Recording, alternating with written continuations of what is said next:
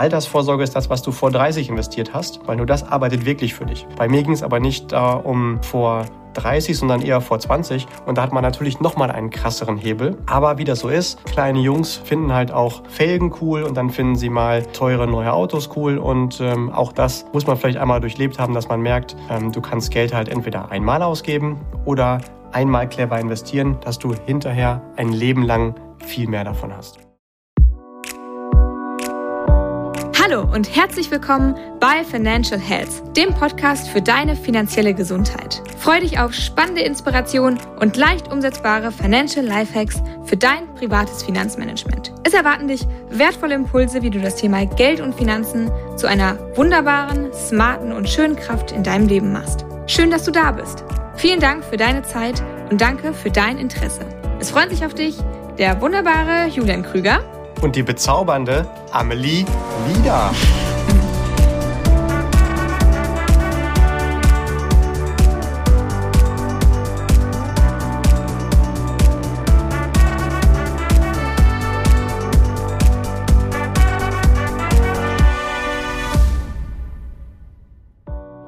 Ja, lieber Julian und lieber Listener, herzlich willkommen zu einer neuen Folge von Financial Health. Worum geht es heute? Ja, Julian, lass uns doch mal ein bisschen persönlich werden. Heute in der Folge möchtest du ein bisschen über dich sprechen, ein bisschen über dich erzählen und was du so in deiner Anfangszeit für finanzielle Fehler, wenn man sie dann so nennen darf, ähm, gemacht hast, für die du heute ein Bewusstsein und ein Verständnis hast, aber einfach ein bisschen deine Erfahrungen und Erkenntnisse teilen und an den Listener weitergeben, sodass der die möglichst vermeidet. Welche Fehler meinst du denn? Also erzähl mal ein bisschen von dir und plaudere mal aus dem Nähkästchen. Ja, okay. Also nur um das ganz kurz hier gerade zu ziehen. Ich möchte nicht freiwillig hier von meinen größten Fehlern erzählen, sondern ich wurde ganz liebevoll von dir hier dazu gezwungen. Aber das machen wir natürlich auch ganz gerne. Hm? Gut. Ja, also ähm, heute in dieser Folge schauen wir uns gerne mal an, welche Finanzlearnings ich schon gerne machen durfte, die ich dann auch hier gerne teile, damit sie nicht andere auch nochmal wieder machen müssen. Denn, wie heißt es so schön ist, schön, äh, wer äh, clever ist, der lernt aus seinen Fehlern und wer weise ist, der lernt aus den Fehlern von anderen. Und wer dumm ist, der lernt gar nicht aus Fehlern und macht sie immer wieder. Das heißt aber auch Sharing is Caring. Also insofern ja. passt das doch. Passt doch alles hier. Und bevor wir jetzt hier noch mehr von solchen Floskeln reinschmeißen und hinterher das Phrasenschwein voll ist, ja, womit starten wir denn mal? Hast du einen Punkt, ähm, eine Frage, wo ich vielleicht irgendwie mit starten soll. Gibt es irgendwas, an was du als allererstes denkst? Also wenn du so an deine Anfangszeit, an deine Finanzfehler denkst und wo du denkst, oh, boah, das würde ich heute ganz anders machen oder hätte ich das mal anders gemacht, da gibt es doch bestimmt irgendwas, was dir sofort auffällt, was dir sofort ins, in den Kopf schießt. Ja, also wie du weißt, ich bin ja perfekt und deswegen wird diese ja. Folge auch kurz werden. ähm, ich habe natürlich noch nie einen Fehler gemacht. Mhm, Spaß mhm. beiseite. Ich bin wahrscheinlich einer der unperfektesten Menschen auf diesem Planeten und so durfte ich natürlich auch im Bereich Finanzen schon ganz, ganz viel lernen. Das erste, was mir da einfällt, ist tatsächlich schon über, deutlich über zehn Jahre her. Äh, damals gab es Immobilienfonds. Also die gibt es heute auch immer noch, aber der Unterschied zu damals war, da konnte man jeden Tag sein Geld rein investieren und auch jeden Tag wieder rausnehmen. Und die liefen damals sehr, sehr kontinuierlich und gut. Das war schon fast noch eine Hochzinsphase. Ich erinnere mich, da gab es damals ungefähr zweieinhalb Prozent, muss es so gewesen sein, auf dem Tagesgeld. Also dem Geld, wo man so Gelder für den kurzfristigen Bedarf parkt. Ein Immobilienfonds hat allerdings ungefähr das Doppelte an Rendite erzielt. Roundabout pro Jahr. Und dann dachte ich mir, Mensch, warum sollte ich denn das Tagesgeld nutzen für die kurzfristigen nächsten Anschaffungen? Wenn ein Immobilienfonds sich nahezu identisch kontinuierlich gerade entwickelt, nur die doppelte Performance erzielt. Und so habe ich dann kurzerhand meine Immobilienfonds zur Geldparkposition umdeklariert. Ganz kurz vielleicht zum Thema, was ist ein Immobilienfonds, ohne da jetzt hier eine Nerdfolge rauszumachen. Äh, in einem Immobilienfonds, da investieren viele Anleger und das Geld wird dann genutzt, um davon große Immobilienprojekte zu kaufen und zu betreiben. Und die Wertsteigerung kommt zum einen durch die regelmäßigen Mietzahlungen derjenigen, die in den Immobilien wohnen. In der Regel sind das halt nicht nur Wohnimmobilien, sondern auch große Firmengebäude, wo halt dann Unternehmensmieter drin sind. Und die andere Rendite entsteht durch die Wertsteigerung der Objekte. Ja, und dann kam die Finanzkrise und auch diejenigen, die dort investiert gewesen sind, die nicht so liquide gewesen sind, vor allen Dingen auch Großinvestoren und Banken, hatten dann ein Liquiditätsproblem und wollten schnell ihr Geld zurück und haben dann den Betreibern von den Immobilienfonds gesagt, hey, unsere mehrstelligen Millionenbeträge, die wir bei dir drin haben, die hätten wir gerne schnell wieder zurück. Das ist bisher in der Vergangenheit aber nie gewesen. Deswegen hat sich über diese Situation damals niemand Gedanken gemacht. Das Problem war aber, das Geld ist ja in Immobilien investiert und das Wort sagt ja schon, was es ist. Immobil, also unbeweglich. Man kann natürlich nicht von heute auf morgen so ein Objekt teilveräußern oder sogar gesamt verkaufen. Und so gab es nur eine einzige Chance, da ein Riesenchaos zu vermeiden, indem einfach das Verkaufen der Anlagen ausgesetzt wurde. Die wurden geschlossen. So konnten aber nicht nur die großen Investoren ihr Geld nicht mehr daraus nehmen, sondern auch ich als Kleininvestor konnte das Geld nicht mehr rausnehmen. Es war ja eigentlich meine Geldparkposition und zwar dafür gedacht, dass ich ein paar Monate später ein ähm, Büro für Finanzdienstleistungen eröffnen wollte und damit wollte ich die Büroausstattung bezahlen, sprich die Tische und Schränke und den Server und die Küche und alle diese Dinge. Konnte ich aber nicht und damit war es dann überhaupt gar kein liquides Geld mehr. Mein Learning daraus ist also gewesen, dass die Regeln, die es seit Jahrzehnten schon gab, möglicherweise ihre Daseinsberechtigung hatten. Und immer dann, wenn etwas jetzt zu gut aussieht und ähm, jetzt klar ist, so wie es die letzten Jahrzehnte gewesen ist, das Alte, das zählt nicht mehr. Es gibt jetzt neue Gesetzmäßigkeiten an den Finanzmärkten. Ich weiß es besser. Ich mache das mal. Meistens fällt man damit auf die Nase. Bei mir war es gut, ich hatte halt noch an anderer Stelle genug Geld zur Verfügung, aber das war eigentlich Geld, was langfristig noch äh, weiter wachsen sollte. Und so musste ich es halt dann daraus nehmen. War zwar auch dick im Plus, aber schöner wäre es gewesen, wenn das Geld, was dafür vorgesehen gewesen wäre, eigentlich auch zur Verfügung gestanden hätte. Also mein Learning, besser auf die ähm, Regeln hören, die sich seit Jahrzehnten, Jahrhunderten auch schon etabliert haben, die werden ihre Daseinsberechtigung haben. Ja, häufig ist da was dran. Die haben sich irgendwie bewährt, deswegen gibt es die, genau. Hm, lass uns noch mal ganz kurz bitte bei den Immobilienfonds bleiben. Jetzt hast du ja gerade davon geschlossen, äh, geschlossen gesprochen. Ähm, Finanzkrise, die wurden geschlossen. So, ähm, ist das üblich? Also ist das, wie ein Immobilienfonds funktioniert? Hol uns da bitte nochmal ab. Ja, okay. Also jetzt wollen wir zwar nicht ins Detail gehen, aber das ist, glaube ich, nochmal eine wichtige Ergänzung. Also auch aus diesem Fehler hat der Gesetzgeber gelernt. Und äh, heute ist es so, dass wenn du in einen Immobilienfonds investierst, hat er immer noch den Vorteil, dass der sich sehr, sehr geradlinig entwickelt.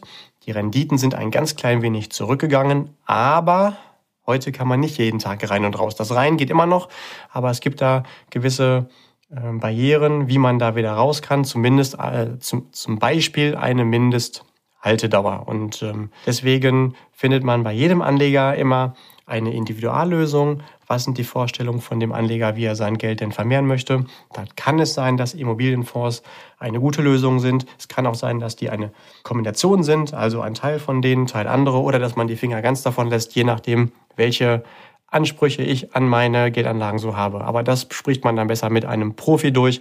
Der weiß dann genau, welche Anlagen er mit welchen Eigenschaften für deine individuellen Anlagewünsche kombiniert. Grundsätzlich aber die Anlageklasse gibt's immer noch, funktioniert jetzt ein bisschen anders, hat aber weiterhin definitiv ihre Daseinsberechtigung. Ah, okay. Ja, super. Danke da nochmal kurz für die Aufklärung und für die ergänzenden Infos.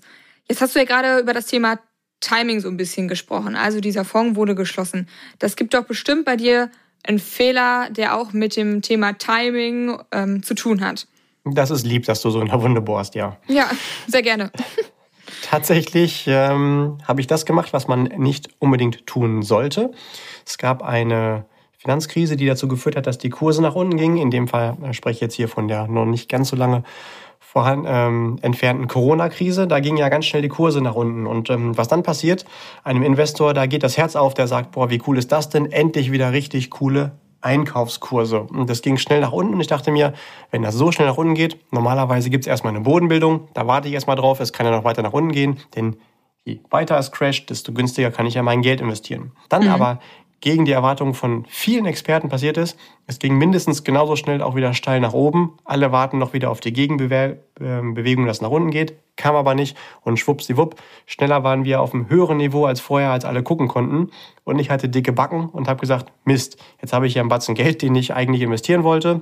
und muss jetzt bei einem höheren Kursniveau einsteigen, als ich eigentlich ähm, zuvor gestartet bin. Und zwischendurch habe ich halt dann meine normalerweise regelmäßigen Investitionen ausgesetzt. Das war auch nicht so clever. Aber wir lernen ja immer nur rückwärts gerichtet. Ne? Also wir leben äh, das Leben vorwärts, aber verstehen tun wir es rückwärts. Mein Tipp wäre also auf jeden Fall daraus, ähm, nicht darauf spekulieren und zu warten, bis es noch günstiger wird zum Investieren, sondern das idealerweise heute zu tun oder über intelligente Umschichtungspläne, Schrägstrich Sparpläne einfach regelmäßig in den Markt zu gehen und nicht darauf zu setzen, den Markt zu timen. Das schafft niemand. Wenn es mal jemand geschafft hat, war es eher Zufall. Wiederholt, also zweimal den Tiefspunkt getroffen, hat bisher kein Mensch, den ich kenne. Mhm, ja, stimmt, guter Punkt. Jetzt geht ja unser Podcast um das Thema Finanzen und wir sprechen ja ganz viel darüber, sparen, planen, zurücklegen, investieren und so weiter und so fort. Kann man denn auch zu akribisch sparen? Kann man das Ganze zu akribisch verfolgen? Ja, definitiv. Also als ich mich so langsam mit dem Thema Vermögensaufbau intensiver beschäftigt hatte, habe ich gar nicht gemerkt, wie ich mich in das Thema reingesteigert hatte. Und ja, nach ein paar Jahren würde ich schon sagen, bin ich da zu einem sehr, sehr geizigen Menschen geworden, der jeden Euro, den er irgendwo verdient oder gefunden hat, unbedingt investieren wollte, mit dem Wissen um die Kraft dahinter. Mhm. Damals kannte ich das Kontensystem noch nicht, das wir ja gerne auch äh, zitieren. Also die Empfehlung, wie wir das Geld, was wir regelmäßig zur Verfügung haben, idealerweise aufteilen. Und habe dann auf zwei von diesen, mindestens auf anderthalb von diesen Konten verzichtet. Zum einen auf das Konto Luxus und auch zur Hälfte, mindestens zur Hälfte auf den Bereich Investition in mich selbst, also in Wissen mhm. und Persönlichkeitsentwicklung. So dass ich heute sagen kann, ich habe zwar sehr, sehr viel Geld an die Seite gelegt, aber das Leben zu dem Zeitpunkt auch nicht wirklich genossen. Ich war auch lange Zeit zum Beispiel nicht im Urlaub, habe mir keinen äh, Cappuccino mal zwischendurch äh, gegönnt und mir fällt noch genau ein, wie wir mal ähm, zusammen mit ein paar Kollegen in ein Hotel gefahren sind und sich alle darüber lustig gemacht haben, dass ich halt nicht dort in die Tiefgarage fahren würde, sondern bestimmt schon wieder geguckt habe, wo in der Stadt kann ich äh, einen Kilometer weit das erste Mal kostenlos stehen, wo kein Packautomat ist. Ähm, und ähm, ich habe mich da tatsächlich dann dabei erwischt gefühlt, weil genau den Gedanken hatte ich wirklich schon und dann haben mich meine Kollegen, bevor wir losgefahren sind, darauf angesprochen. Also man muss es tatsächlich auch nicht übertreiben. ah, herrlich. Ja gut, aber jeder Gang macht schlank, ne? Sagt meine Mutti immer. Ja.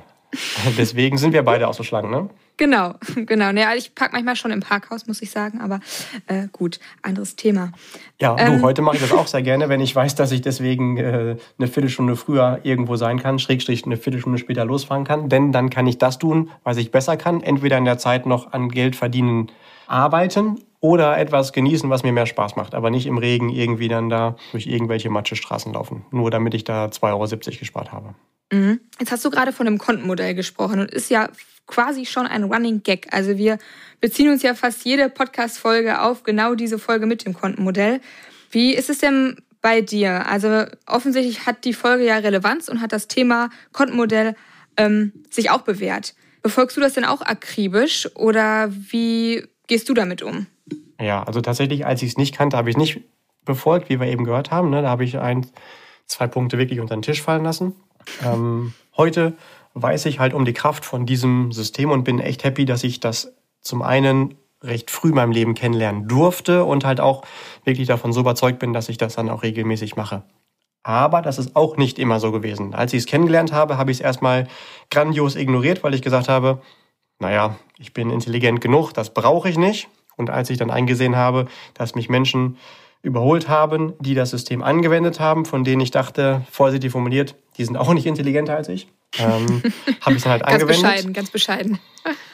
Äh, genau, wie wir Alter immer so alle sind, ne? Genau. Aber irgendwann, äh, nach ein paar Jahren, habe ich auch mal gemerkt, uh, ich habe jetzt so viele verschiedene To-Dos und im Business läuft es so gut, dass so viel zu tun ist. Setz das jetzt mal aus, weil ich weiß jetzt ja, wie es funktioniert und äh, es geht auch ohne. Da habe ich tatsächlich mal ja, ein halbes Jahr lang nicht angewendet.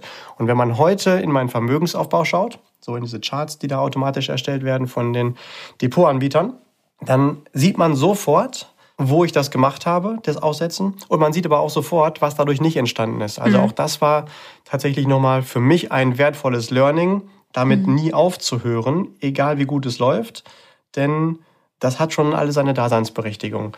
Da würde ich also den Stempel draufsetzen, never change a running system. Oder wie Kollegen manchmal sagen, manchmal entwickeln wir Prozesse, die so gut sind, dass wir, nachdem wir die ein paar Mal durchgeführt haben, sie einfach wieder einstellen.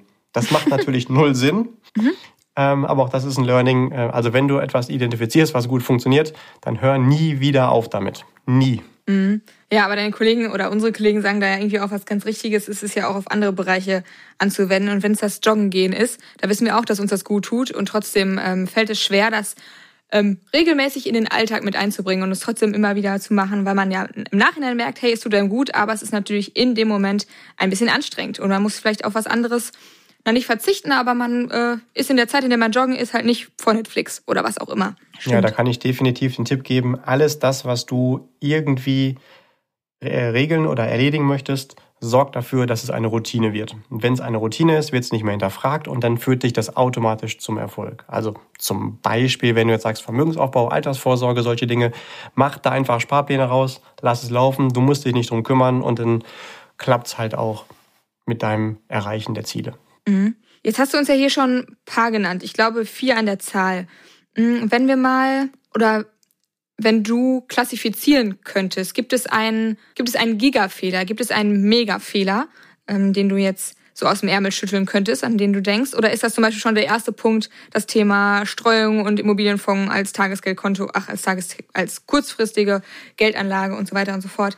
Ähm, oder ist es noch irgendwas anderes? Da würde ich sagen, ist es noch ein weiterer Punkt. Hm. Dem würde ich gerne den Titel geben, dem Onassis-Effekt. Vielleicht hat der ein oder andere schon mal von dem sehr erfolgreichen, vermögenden Reeder aus Griechenland von Onassis gehört. Also ich meine mhm. jetzt nicht derjenige, der redet, sondern nur dem Reeder mit zwei E, also der ganz viele Schiffe durch die Gegend geschickt hat. Der wurde dadurch zu einem der vermögendsten Menschen und in einem seiner älteren Jahre wurde er dann gefragt, Mensch, Herr Onassis, wenn Sie jetzt nochmal Ihr Leben rekapitulieren, was würden Sie sagen, wäre etwas, was Sie schon gerne früher anders gemacht hätten? Und er hat gesagt, grundsätzlich habe ich, glaube ich, viel richtig gemacht, aber ich würde noch viel früher mehr Geld für die besten Berater ausgegeben haben wollen, weil die mir die besten Tipps gegeben haben. Diese Empfehlung möchte ich ein ganz klein wenig äh, verändern. Und zwar geht es bei mir nicht darum, äh, noch früher teurere Berater, sondern das erste Mal, als ich Zugang zu diesem Wissen, wie gehe ich mit Geld um, was sind richtige Investments, wo lasse ich lieber die Finger davon, als ich davon gehört habe, da war ich nicht sofort zu 100% on fire und habe dann meine Sparraten schon angesetzt und das Geld, was ich verfügbar hatte, habe ich investiert, sondern ich habe erstmal nur einen kleinen Teil gemacht. Ich habe zwar damit angefangen und mir deswegen natürlich auch mein Wissen und meine Erfahrung aufgebaut, aber ich hätte tatsächlich noch einiges mehr direkt da reinpacken können. Und mit dem Wissen von heute, was seitdem passiert ist, sage ich, oh mein Gott, das war nicht so cool, weil natürlich das Geld, was am frühesten investiert wird, langfristig durch den Zinseszinseffekt mit dem mit Abstand krassesten Hebel hat. Mhm. Ich bringe ja auch gerne den Satz, Altersvorsorge ist das, was du vor 30 investiert hast, weil nur das arbeitet wirklich für dich. Bei mir ging es aber nicht da um vor 30, sondern eher vor 20. Und da hat man natürlich nochmal einen krasseren Hebel. Aber wie das so ist, kleine Jungs finden halt auch Felgen cool und dann finden sie mal teure neue Autos cool. Und ähm, auch das muss man vielleicht einmal durchlebt haben, dass man merkt, ähm, du kannst Geld halt entweder einmal ausgeben oder einmal clever investieren, dass du hinterher ein Leben lang viel mehr davon hast. Und ähm, diesen Onassis-Effekt, den kann man vielleicht auch ein bisschen lustig noch als Vielmann-Effekt betiteln. Es gab mal eine Werbung, vielleicht kennt die der eine oder andere. Da wurde dieses Zitat von dem äh, Interview aus, äh, von dem Herrn Onassis äh, etwas umgeändert. Da unterhalten sich zwei ältere Herren mit Brillen. Mensch, würdest du denn dein Leben wenn du es leben könntest, nochmal genauso über verleben. Und dann sagt der eine zum anderen, grundsätzlich schon, aber ich würde Brillen schon früher bei Vielmann kaufen. Also ich würde sagen, äh, man versteht den Witz halt auch nur, wenn man halt ähm, dieses Zitat kennt. Ne? Aber ähm, ich würde sagen, ich würde super gerne das erste Mal, als ich Zugang zu diesem Wissen hatte, noch mehr Geld investiert haben.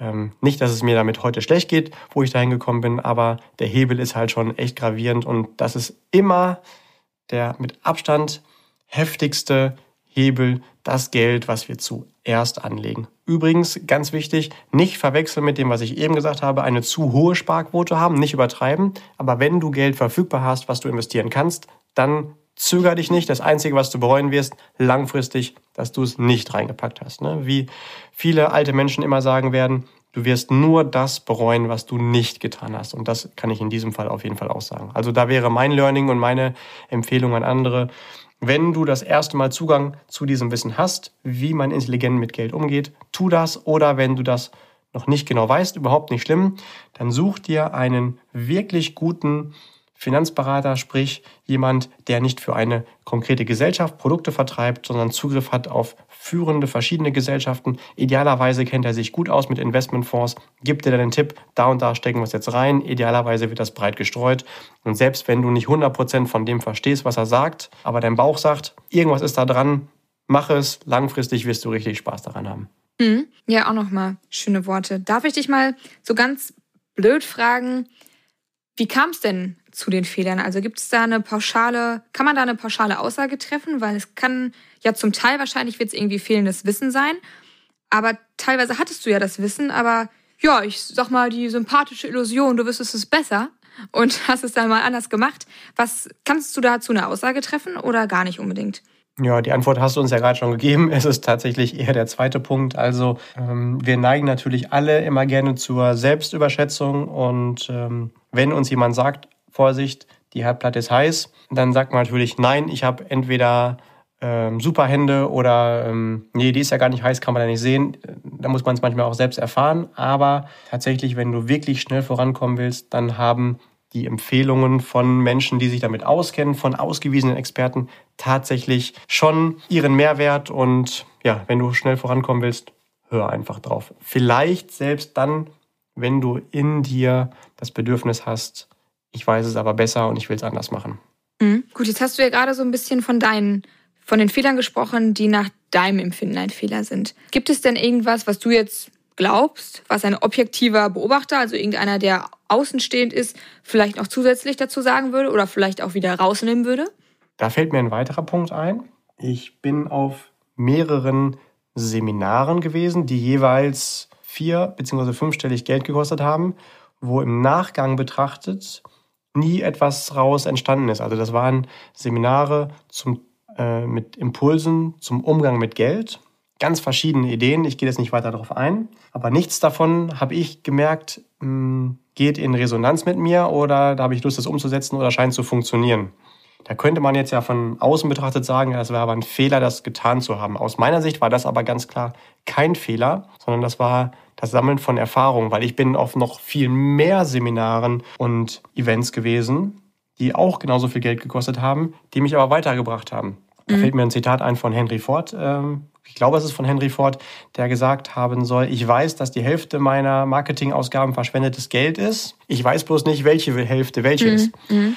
Ähm, das heißt, ich habe ja gar nicht die andere Chance, als möglichst viele Impulse zu sammeln, um dann hinterher bewerten zu können, was bringt mich weiter. Und äh, das sehe ich bei Investments übrigens genauso. Also ich habe lieber ähm, zehn Investments, die alle außerordentliche Ertragsaussichten haben und von denen funktionieren hinterher nur die Hälfte, aber bei weitem holen deren Erträge in der Zukunft auch die Verluste der anderen ein, als dass ich sage, ich stecke alles auf ein sicheres Pferd und ähm, mit diesen 100% sicherer Anlage komme ich trotzdem bei weniger raus, als wenn ein paar außerordentlich performt haben. Und das ist halt ähm, man muss diese Kraft von dem Zinseszinseffekt da halt verstehen. Genauso ist es halt auch bei Seminarinvestments. Also aus meiner Sicht war das definitiv kein Fehler, weil sonst hätte ich ja auch die anderen nicht gebucht und all dies Wissen, was ich hier jetzt auch gerne teile, könnte ich ja auch nicht weitergeben. Und äh, ich wollte kein einziges von diesen verschiedenen Events dann auch missen. Für mich sind also Fehler wichtig, um auch erfolgreich zu sein. Und daher präge ich auch sehr gerne den Satz, Erfolg bedeutet von Scheitern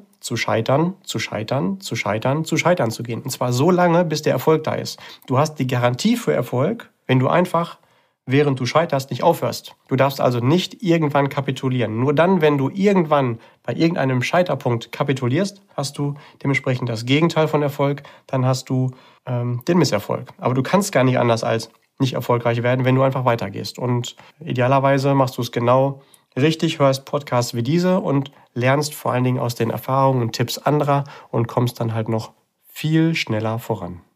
Ja, sehr schön gesagt. Von Scheitern zu Scheitern zu Scheitern zu Scheitern, das ist ähm, ja voll motivierend. Aber zusammenfassend kann man also sagen, du bist froh, diese Fehler gemacht zu haben. Ja, definitiv. Auch wenn sie Geld gekostet haben, aber für mich sind sie auch deswegen wichtig, um auch wirklich authentisch anderen Menschen Empfehlungen geben zu können, wie es halt nicht funktioniert. Also ich kenne beides, ich weiß, wie es funktioniert, ich weiß aber auch, wie es nicht funktioniert. Und ähm, ich glaube, das ist schon sehr wertvoll, wenn man da dann auch sagen kann, ähm, ich habe das nicht nur aus dem Buch, sondern ich habe diese Fehler auch schon mal gemacht. Und wenn du magst, ist es wirklich meine herzliche Empfehlung, lass uns doch da mal gemeinsam bei dir in deinen Finanzen dann Bogen drum machen. Mhm. Ja, jetzt ist ja dieser Podcast auch genau dafür da, Fehler zu vermeiden. Und trotzdem sagen wir aber auch so ein bisschen, du mach deine, mach deine eigenen Fehler und deine eigenen Erfahrungen. Was ist denn jetzt da deine Empfehlung? Der goldene Mittelweg. Tatsächlich glaube ich, muss man so ein bisschen auf sein Herz und auf seinen Bauch hören. Das wird dann meistens schon die richtige Antwort wissen. Wenn du irgendwo deine eigene Erfahrung machen möchtest, wäre aber auf jeden Fall mein Tipp, tu das nicht mit deinem gesamten Geld. Also wenn da jetzt jemand um die Ecke kommt und sagt, ich habe da die Geschäftsidee überhaupt, du musst hier alles Geld, was du hast, investieren. Ähm, früher galten hier ganz andere Regeln, aber jetzt ist der Markt ganz anders und das ist die Revolution und ab, alle, die sich damit auskennen, die haben es nicht verstanden.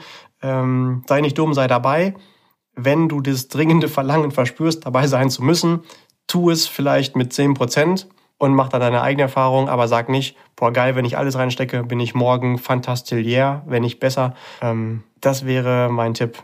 Das wäre nicht so gut. Da zum Beispiel ne, zu diesem ersten Fehler, den wir vorhin hatten mit den Immobilienfonds, selbstverständlich hatte ich da nicht mein gesamtes Geld drin, sondern nur meine Liquiditätsposition, also vielleicht mhm. 10 Prozent vom Gesamtvermögen, sodass ich dann ganz bequem aus dem restlichen Kapital dann da Geld rausnehmen konnte, was zwar nicht für diesen Zweck gedacht gewesen ist, aber gar kein Problem dargestellt hat. Das war in dem Fall nur äh, ein Luxusproblem, also hat mich Opportunitätskosten dementsprechend nur gekostet. Mhm. Ja gut, also zusammenfassend ähm, kann man dazu vielleicht auch noch sagen, dass man ganz viel lesen und hören kann und dass das auch alles gut und wichtig ist, sich da das Wissen anzueignen, aber dass sich Fehler nun mal nicht ganz vermeiden lassen, dass man aber keine Angst haben sollte, sie zu machen, sie zu begehen, da sie einfach einen ganz, ganz großen Lerneffekt haben und uns ganz toll weiterbringen. Mhm. Absolut. Und ansonsten hast du halt hoffentlich deinen persönlichen Finanzberater, deinen persönlichen Finanzexperten an deiner Seite, der dich da begleitet, dem du erzählst, wo du hin willst und der dir dann ganz viele Tipps gibt was du idealerweise tust und halt auch, was du nicht tust. Und ähm, ich glaube persönlich sogar, ein Finanzberater ist noch viel wichtiger. Nicht für die Tipps, die er dir gibt, wie du das Geld anlegst. Das kannst du zur Not auch irgendwo im Internet recherchieren oder dich irgendwo einlesen, wenn es dann unbedingt sein muss und du Bock drauf hast. Aber er ist vor allen Dingen derjenige, der dich davon abhält, Dummes zu tun. Also zum Beispiel in Momenten von Panik zu sagen, oh, bevor alles weg ist, gehe ich raus, wenn es aber grundsätzlich richtige Anlagen sind. Oder der gibt dir Tipps, was du nicht tust, also in welche Anlagen du, du besser erst gar nicht reingehst. Also du hast quasi einen ähm, Vermeidungseffekt an deiner Seite, wenn du clever bist und das zusammen mit jemandem machst. Hm. Ja gut, prima. Dann war das doch eine gute, kurze, ja quasi schon intime Folge, in der du einfach mal so ein bisschen aus dem Nähkästchen geplaudert hast. Danke dir da auch ganz doll für deine, für deine Offenheit und dass du uns da mitgenommen hast, auch in deine Fehler. Ich glaube, da ist einiges dabei, was man sich ja quasi abgucken kann und dementsprechend bei sich selber vermeiden kann. Gibt es noch irgendwas, was du gerne noch hinzufügen möchtest?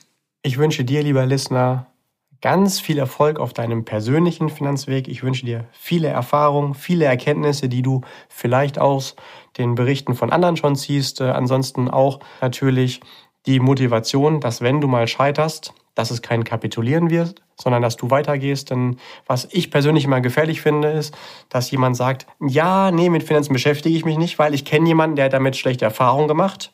Das mag ja sein, aber es gibt genauso viele Menschen, oder beziehungsweise noch viel mehr, die mit anderen Dingen gute Erfahrungen gemacht haben. Also ich sollte mir nicht ähm, eine einzige Kapitulation von jemand anderes heranziehen, um mich damit nicht zu beschäftigen, sondern ähm, bleib so lange an dem Thema dran, bis es bei dir funktioniert und im Zweifelsfall ist es mit Sicherheit keine schlechte Idee, sich da einfach einen Inspirator als Experten mit ins Boot zu holen. Damit viel Erfolg. Ja, danke dir. Und lieber Listener, wir hoffen, durch die Folge ein paar deiner finanziellen Entscheidungen positiv beeinflussen zu können, indem wir da einfach mal unsere Erfahrungen mit dir teilen und an dich weitergeben. Bleib mutig und sei motiviert, deine eigene finanzielle Planung in die Hand zu nehmen. Und wenn du Fragen hast und wir dich unterstützen können, dann darfst du dich natürlich wie immer gerne melden. Die Kontaktdaten findest du in den Show Notes. Und ansonsten, ja, hör auch gerne in die anderen Folgen rein. Gerade die Folge des Kott-Modells können wir sehr empfehlen. Und wenn du magst, teile sie natürlich gerne mit deinen Liebsten. Und zum Schluss bleibt mir nur zu sagen, hab ein tolles Wochenende, bleib gesund und das letzte Wort hat wie immer der liebe Julian. Heute passt mein Lieblingsverabschiedungssatz besonders gut. Keep growing, also weiter wachsen, wachsen, wachsen. Bleib gesund, auch finanziell. Liebe Grüße, dein Julian. Tschüss!